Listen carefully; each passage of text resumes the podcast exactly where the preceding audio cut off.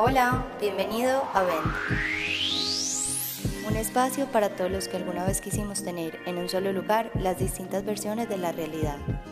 En nuestro conversatorio invitamos profesionales y amigos para explorar con ellos otros puntos de vista y así construyas tu propia verdad. En este episodio vamos a hablar de la ansiedad desde la perspectiva de la psiquiatría. Y para eso invitamos a Cristóbal Restrepo, médico psiquiatra egresado de la UPB en Medellín. Teníamos tantas cosas que hablar que este episodio está dividido en dos partes. Esta parte que estás escuchando es la primera, pero ya puedes encontrar la segunda parte disponible para que termines de escuchar todo el contenido.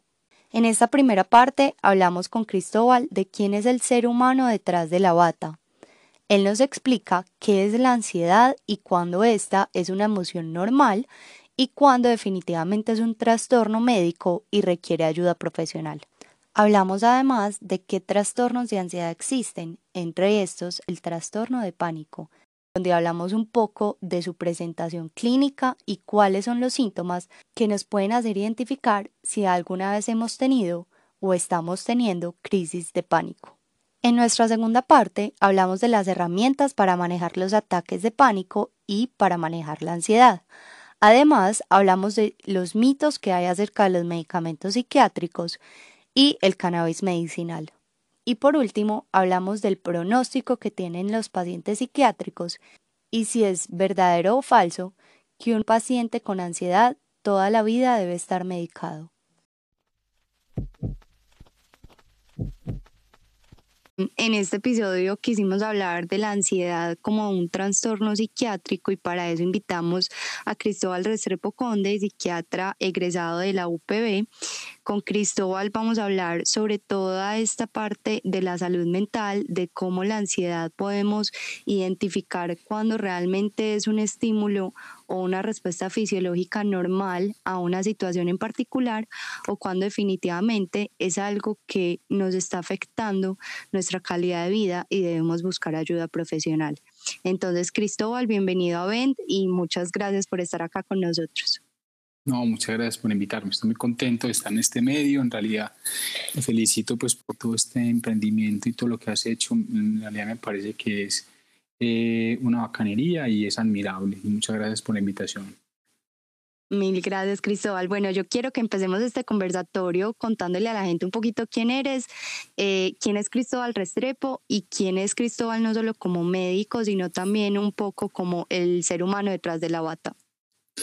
Pues hombre, yo soy, como le dices, pues médico psiquiatra acá de Medellín. Eh, tengo una formación en psiquiatría de enlace, que es la psiquiatría interconsulta o, la psiquiatría hospitalaria, eh, como le llaman también en el Hospital Clínic de Barcelona. Y soy docente de la Facultad de Medicina de la UPB y también soy asesor eh, científico del grupo de investigación de la UPB. Y trabajo actualmente, eh, yo soy como como, como Clark Kent. Trabajo con psiquiatría infantil la mitad de mi tiempo y con psiquiatría de adultos el resto y voy apartado donde hice mi rural porque genera un nexo en realidad muy grande, muy profundo con esa región. Entonces viajo una semana al mes apartado. Y en cuanto al otro, nada, soy eh, súper cervecero, soy amante del cine sobre todo, es quizás mi, pasión más grande, eh, eh, al igual que la, que la medicina. Eh, y me gusta pues mucho sí, todo lo que tiene que ver eh, con el arte, me gusta el movimiento nadista, aunque no soy nadista pues obviamente porque ya es eh, algo anacrónico, pero me gusta mucho esa, corriente pues, filosófico-literaria y, y, es eso básicamente pues lo que, lo que yo diría que es lo más importante a resaltar. ¿Qué te llevó a estudiar psiquiatría? Hombre, es yo desde tercer semestre, que había espacios súper grandes entre clases, yo me empecé a ir a la biblioteca y empecé a explorar los libros de psicofarmacología, lo cual psicofarmacología pues entiéndose como todo lo que tiene que ver con los medicamentos, cómo funcionan, dónde actúan, eh, cómo se dividen. Y ese tema en particular me empezó a gustar mucho y ahí empecé a saltar a Freud empecé a leer de la interpretación de los sueños de Freud y me puse a leer psiquiatría eh, antes de llegar al séptimo pues al, al, quinto, al séptimo semestre, lo cual fue muy bueno porque pues yo ya sabía bastantes cosas eh, al llegar y segundo porque lo disfruté, eh, llego que diez veces más porque ya tenía como, como esa pasión ahí. Eh, siempre me gustó la parte de la mente, neurología me gustaba, pero me parecía que no tenía como como esa parte, pues en, primer lugar como social y lo otro me parecía todo como muy complejo y, me gustaba más era como la manera como el hombre se, se expresa y cómo vive su mente, ¿no? Eh, la neurología ya tiene unos, unos, aspectos que son mucho más eh, anatómicos y otras partes del cuerpo que no tienen que ver solamente con el cerebro. Y entonces, nada, e, e, eso fue básicamente mi, eh, pues como mi motivo de, estudiar. En todo el rural me dediqué en los turnos a estudiar psiquiatría, a leer en la noche. Yo soy muy nerdo, pues soy demasiado nerdo quizás. Y eso me ayudó a pasar a la, a la, a la facultad. Aparte de ya está en el grupo de investigación, pues de la misma y, y, no, yo soy completamente contento. Yo le digo a la gente, hombre, yo, creo que no, no hay una especialidad tan bacana como esta de uno sentarse con la gente o de uno visitar a la gente en una, en una habitación, en urgencias, donde sea, y conversar y, escuchar. Eh, y también uno tiene la, la, capacidad de ser como, como, como está como ese, ese prejuicio que no es ni tan prejuicio de que los psiquiatras estamos como locos. Entonces uno puede llegar y echar bromas a las enfermeras y decir cualquier bobada y tiene uno como una especie de permiso ahí tácito de poder uno ser un poquitico como díscolo un poquitico raro yo vivo muy contento en realidad y creo que pues, nunca lo dudé, pues nunca tuve... Bueno, a mí en realidad el problema es que me gustan todas las ramas de la medicina y sigo leyendo todavía. Yo leo artículos de lupus y otras cosas, pero, pero en realidad psiquiatría es lo que más me apasiona pues profundamente. Sí, total. O sea, yo creo que eh, para uno ser psiquiatra sí tiene que tener un componente también muy humano, primero, porque es lo que tú dices, es una especialización que se dedica a escuchar al paciente. Entonces yo creo que para eso hay que tener un, un don también para saber manejar ese tipo de población y poderles ayudar sobre todo. Exacto, exacto, así es. Listo, Cristóbal. Eh, a mí me encantaría que habláramos hoy de ansiedad y para eso estamos acá reunidos. ¿Por qué? Porque yo creo que, bueno, primero el tema de la psiquiatría es un tabú muy grande, es un, tiene un estigma social y una carga social eh, alta. Y aunque ya hay mucha información en redes sociales sobre salud mental, hay campañas sobre toda la importancia de, de tener una salud y un bienestar integral y eso incluye la esfera mental, pues siempre que hablamos de trastornos psiquiátricos pensamos que eso le pasa a otro o que eh, la persona que le va a dar la ansiedad o el trastorno de ansiedad es al otro y nunca nos ponemos eh, como en esa balanza de decir, bueno, de pronto es que soy yo la que tiene la depresión o soy yo la que tiene el trastorno de ansiedad o soy yo el que puede ser bipolar en vez de, de mirar pues como al otro, ¿cierto? Es un poco más difícil uno hacer como esa introspección de si realmente el que necesita ayuda es uno.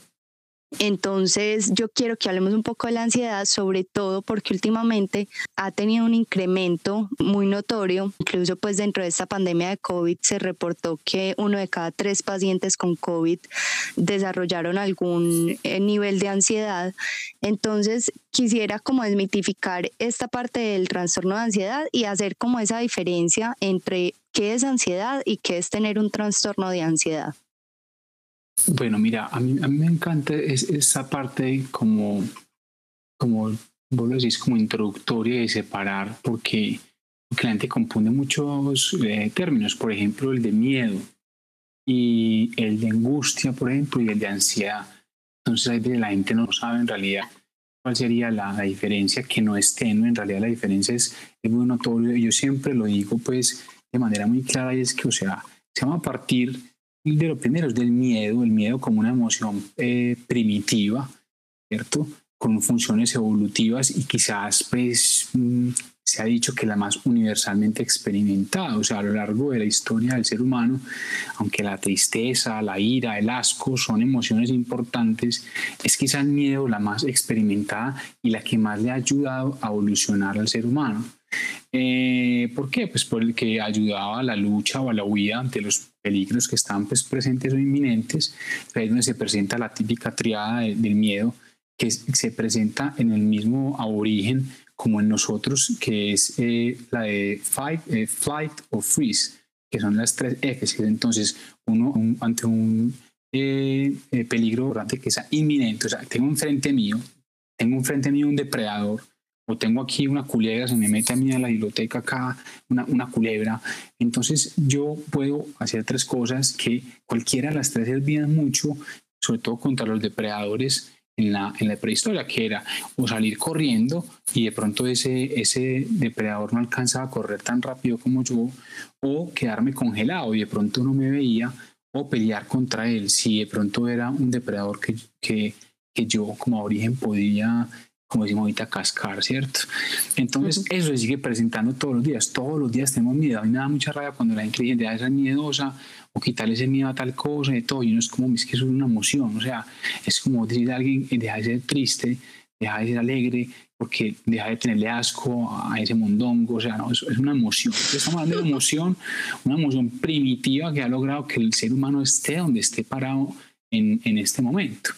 Ya cuando nosotros eh, vamos a hablar de, de, la ansiedad, la ansiedad ya tiene como característica fundamental en la que hay una preocupación, pero que es una preocupación que ya tiene que ver no con un peligro inminente, sino con algo que pueda pasar.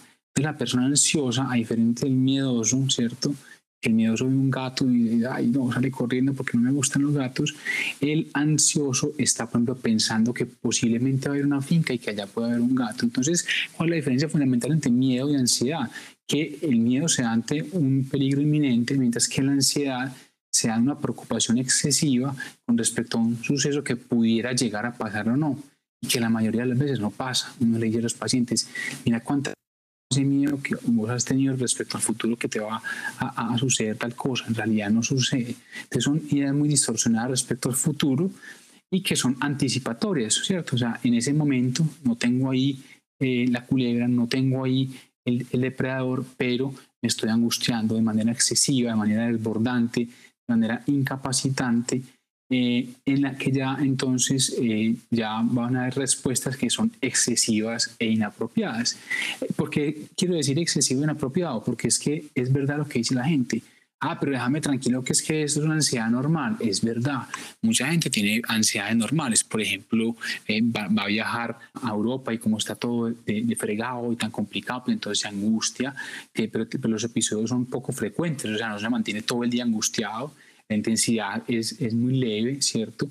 y tiene una duración como limitada y es, es, es, esperable, pues no le diría, hombre, yo también, si fuera a viajar ahora con estos cierres que está viendo por el COVID, yo también estaría asustado, eh, pero es muy transitorio y es muy ligero. Ahora, la ansiedad patológica, la que tratamos nosotros y la que ya configura un trastorno, son episodios que son muy repetidos, de una alta intensidad, o sea, el paciente pasa muy maluco, eh, y una duración prolongada que puede llegar a ser inclusive días. O sea, yo tengo pacientes que han pasado dos semanas pensando en una cosa angustiante que les puede pasar en, el futuro. Entonces se llama la rumiación, ¿no? Como, como hacen los, los camellos o las vacas que, que mastican y mastican un pensamiento, pues eso es muy común. No son capaces de dejar la mente en blanco y están pensando todo el tiempo que va a pasar algo maluco. Es ya desproporcionada, es ya la intensidad es muy alta y hay una característica fundamental que en psiquiatría pues, nosotros llamamos trastorno, ¿cierto? Independientemente del que sea, eh, eh, ya tiene trastorno de la ansiedad porque hay una disfuncionalidad. esa persona en su eh, ámbito social, en su ámbito socioeconómico, en su ámbito familiar, ¿cierto? En su ámbito laboral, no está funcionando adecuadamente y no se siente bien consigo misma y no hay bienestar. Cuando eso ya le pasa a uno, es cuando uno ya está ansioso. Vos habéis hablado, por ejemplo, de los, de los prejuicios y eh, las cifras que dabas, por ejemplo. Nosotros las cifras que, que tenemos del Instituto Nacional de Salud Mental es que uno de cada cinco pacientes que van del médico general, ¿cierto? Donde el médico general, con una consultica prioritaria o algo, tiene síntomas de ansiedad. Ahora, lo que pasa es que ellos no consultan generalmente diciendo, eh, doctor, tengo una ansiedad la berraca, a ver si me ayuda, sino que van por de cabeza, por espasmos, por alteraciones como, como temblores, por diarrea, porque se sienten muy fatigados, porque tienen mareo, porque tienen palpitaciones del corazón, que son síntomas que son propios y que son, eso es muy interesante de la ansiedad, cómo llega a alterar tanto físicamente como cognitivamente a la persona. Entonces, ¿qué es lo que pasa? Esa persona inclusive va donde el médico, el médico le dice, hombre, mira, vos tenés criterios para un trastorno de ansiedad generalizada, estás muy preocupado por un montón de cosas y eso te está afectando ya físicamente. ¿Y cómo reacciona la mayoría de las personas? Pues vos que sos médica y yo que, que, lo soy como me ha tocado, uh de veces que se ponen bravos con uno. Dicen, ah, pero este charro no me va a mandar nada. Entonces va a decir, pues que yo no tengo nada, que yo estoy inventando. Y uno trata de explicarle que, que sí tiene algo y es un trastorno de ansiedad y que hay que tratarlo y que, y que, y que es muy importante abordarlo. Ahora, otro problema que tenemos nosotros en la sociedad es que en la última encuesta nacional de salud pública que se hizo a nivel de salud mental, salió que solamente el 1.5% de los pacientes con ansiedad consultan al médico.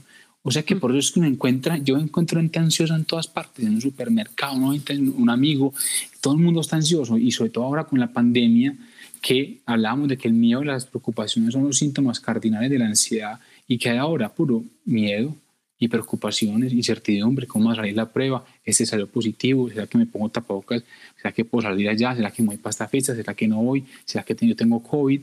Entonces todos en este momento, eh, yo le digo a mis pacientes, a mí la, la, verdadera pandemia, pues en cuanto a salud mental, me parece la ansiedad, siendo la ansiedad el trastorno mental más común del mundo y siempre lo ha sido y lo seguirá siendo, yo diría que ahora por ahí el 70% por ahí o hasta más de mi consulta, de tanto de adultos como de pequeñitos, eh, el, el, el, motivo de consulta es un trastorno de ansiedad generalizada. Entonces e, es algo demasiado común. Es, es que la gente me dice, doctor, pues yo como no me di cuenta, yo, pero es que vos no tenés la culpa. Aquí en Medellín, a diferencia de otras partes más evolucionadas del mundo, no se le enseña a la gente qué es depresión, y no se le enseña a la gente qué es ansiedad. Les deberían enseñar por lo menos esos dos que son los dos trastornos más comunes. ¿Cómo se está reclamando ahorita que se les dé educación sexual en todos los colegios a los niños? Entonces, si la gente tuviera una educación de que su cuerpo se está manifestando así, no se iría volando para, para, el servicio de urgencias, porque entonces, ¿qué es lo que pasa con el trastorno de ansiedad generalizada? Como me da palpitaciones, como me da dolor, como me da eh, temblores, como me da muy fuertes, eh, me va a dar dificultad para respirar, entonces yo lo que hago es que me voy volado para el servicio de urgencias, en el que me van a hacer de todo, me van a hacer un holter, un electrocardiograma, me van a tomar unos rayos X de pronto para descartar algunas patologías que pudieran producir eso, y todas salen normales. Y lo más triste es que los pacientes salen de servicios de, de urgencias o del médico sin un tratamiento para la ansiedad, pero no es que no tengan nada, sí tienen algo que se llama ansiedad y produce todos esos síntomas. Total, incluso puede llegar pues a compartirse también con un trastorno de pánico y generar crisis de pánico que el paciente puede tener sensación de una muerte inminente que es muy similar a un infarto de miocardio. Sí, ahora que mencionas, es decir, que me encanta a mí, yo, y, yo he escrito algunas cositas de trastorno de pánico, eh, es, ese es un, trastorno, es otro trastorno de, ansiedad, o sea, tenemos que, que ser claros de que hay, hay muchos trastornos de ansiedad. ¿cierto? Uno habla de la ansiedad general como miedo y preocupación, pero entonces cada uno va a tener un poquitico más de miedo o un poquitico más de preocupación. La parte del trastorno de ansiedad generalizada tenemos el trastorno de pánico, también está el trastorno de ansiedad social, en el que la persona tiene mucho miedo al escrutinio por parte de los demás, a su desempeño social, entonces no salen de la casa, o les da miedo hablar, o les da pánico escénico. Está la agorafobia también, que se caracteriza pues porque las personas tienen un miedo intenso a estar en lugares eh, tanto abiertos como cerrados en los que sienten que no pueden escapar y eso les produce mucha discapacidad, es muy parecido al trastorno de pánico. Y la fobia específica, por ejemplo, que es esa en la que yo le tengo fobia, por ejemplo, a que me saquen sangre o le tengo fobia a las arañas. Y una de los peques que ya es el mutismo selectivo, por ejemplo, que hay, hay niños que van al colegio y no hablan con nadie, llegan a la casa y hablan con la mamá y con todo el mundo. Y el trastorno pues, de ansiedad por separación, que también es de, los, también de psiquiatría infantil, que es que eh, les da muy duro irse pues, a la hora de irse para el colegio y despegarse pues, de los papás. Dentro de todos estos, el más común, más común es el trastorno de ansiedad pero el trastorno de pánico es el segundo más común y este sí que pasa eh, subdiagnosticado y en Colombia sí que mm. pasa subdiagnosticado. Lo mencionas ahorita, entonces en este eh, aparte de que va a haber eh, pues preocupación, hay unos síntomas físicos demasiado graves que hacen que cualquier persona se alarme vaya al servicio de urgencias. Eh, lo que yo digo a los pacientes es que yo no le desearía eso ni a, mi peor enemigo. Yo he sufrido ataques de pánico, en realidad es una cosa muy maluca. Eso entonces, lo que pasa es que todo el cuerpo que tiene un sistema nervioso autónomo, o un sistema nervioso que funciona por sí mismo y que usted no puede controlar, como usted no puede controlar, por ejemplo, el ritmo del corazón, ¿cierto? Ni tampoco mucho de, la, parte neurológica suya usted la puede controlar, la respiración, etcétera. La persona empieza a tener sudoración de manera súbita, ¿cierto? Empieza a tener mucho mareo, pueden tener aturdimiento, les escalofríos. Un síntoma muy importante es que les da opresión en el pecho y dificultad para respirar con palpitaciones y por eso es que llegan a los servicios de urgencias diciendo que tienen un infarto, que ayúdenme, llegan gritando y eh, se pueden sentir eh, muy mal por la parte del ahogo, también les da calambres y lo que dices ahorita pueden llegar a sentirse tan malucos con esos síntomas que creen que se van a morir, porque es que son demasiados síntomas y muy fuertes, sobre todo la parte cardiovascular, o eh, como puede haber alteración también de la percepción de lo que hay a su alrededor, que eso se llama la desrealización o sentir que su cuerpo no es su cuerpo, que es la despersonalización, entonces ahí llega a haber es un miedo a que yo me voy a volver loco, ¿cierto? Esto, y, aparte también puede dar náuseas y dolor abdominal, entonces vemos que es una constelación de síntomas de todo el cuerpo y que es todo causado por un trastorno eh, de, ansiedad. Ahora, si yo tengo varios ataques de pánico y me empieza a dar mucho miedo a que me den ataques de pánico y tengo miedo y empiezo a evitar, por ejemplo, porque me dio un ataque de pánico en un taxi, entonces no vuelvo a montar en taxi, si me dio en en el trabajo, entonces trabajo solamente en casa o evito hacer ciertas cosas todos los días con miedo a que me dé otro ataque, eso ya es el trastorno de pánico. Eh, hay una frase de, de Michel eh, eh, Montaigne, que es un filósofo francés, que decía que no hay, no hay cosa a la que tenga tanto miedo como el miedo. Y eso es lo que siente la persona con pánico. Todo el tiempo miedo a que le lleguen esas crisis de miedo en las que sufren mucho y como duran, apenas como 10 a 15 minutos, lo triste es, me toca mucho en el rural, es que llegan ya donde uno y ya están normales, entonces lo que dice el médico es como, no, usted lo que hizo fue que se inventó eso, usted no tiene nada y también, al igual del trastorno de ansiedad generalizada, no reciben tratamiento adecuado. Claro, y eso genera pues un poquito como de barreras en la atención de salud y un diagnóstico temprano para hacer una terapia oportuna y adecuada en el paciente. Yo creo que aparte de esa barrera que mencionabas, Cristóbal, eh, pues ahorita al inicio lo decíamos, todo el estigma social y saber uno reconocerse como una persona o como un paciente psiquiátrico, creo que es como la barrera más grande, como esa capacidad de introspección y de saber que mis síntomas que de pronto he normalizado y con los que he convivido tantos años que para mí hacen parte de mi personalidad y de lo que soy, entonces a veces los minimizamos, es como, no, es que sí, es que yo soy ansioso o es que eso es normal en mí o es que yo normalmente sudo mucho en las manos o yo normalmente siento palpitaciones y es algo normal, pues uno tiene que identificar cuando realmente esos síntomas van asociados como a esa angustia o a ese nerviosismo por algo definitivo o determinado, como un viaje, como una entrevista, como una relación personal, eh, como algo profesional que de pronto te rete y te motive y que esa ansiedad se vuelva como uno sea capaz de transformarla en algo positivo. Eh, pero cuando ya definitivamente afecta tu calidad de vida y se expresa muy frecuente, como tú lo decías ahora, es cuando definitivamente debemos buscar esa ayuda profesional, idealmente un psiquiatra.